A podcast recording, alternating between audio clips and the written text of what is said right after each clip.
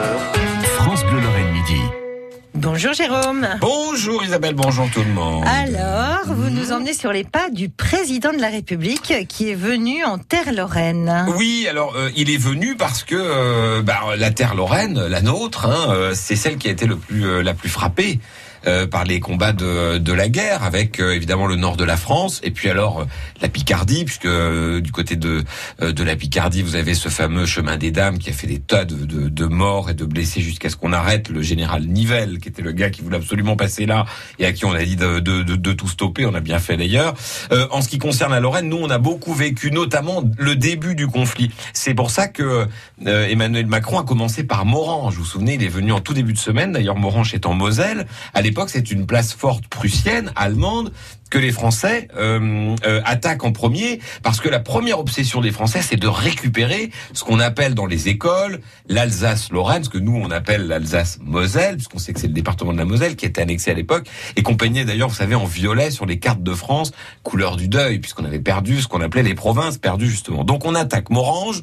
Euh, ça se passe très très mal, bataille euh, perdue euh, au prix euh, vraiment pour le coup de 25 000 morts. Donc vous voyez vraiment une catastrophe. Retour, match retour si j'ose dire, des Allemands qui, qui vont enfoncer les lignes françaises, qui vont résister comme elles peuvent, mais qui vont notamment perdre du terrain de Gerbévillers, qui va être rayé de la carte. hein. on le rappelle, la ville est vraiment une cité martyre. Et puis alors, le front va comme ça bouger régulièrement. Nancy est bombardé euh, régulièrement. Il y a des morts hein, dans Nancy. Vous savez qu'on a tous vu ces photos. Alors il y a une très belle expo sur l'Arquéré euh, euh, quelques jours encore, avec des photos de Nancy pendant la guerre de 14. Vous avez notamment des sacs de sable au-dessus des euh, devant les fontaines pour empêcher qu'elles soient détruites par les obus qui tombent régulièrement. Moi, ça me fait toujours un peu bizarre quand je vois la carte, notamment euh, de ces obus, parce que euh, bah, vous passez tous les jours devant des maisons qui ont été détruites par une bombe qui est tombée qui a été envoyée par les Allemands. Et les Allemands, où sont-ils Souvent, eh bien, ils sont euh, euh, après la bataille du Grand Couronné, ils refluent un peu, mais ils sont pas très loin de Pont-à-Mousson.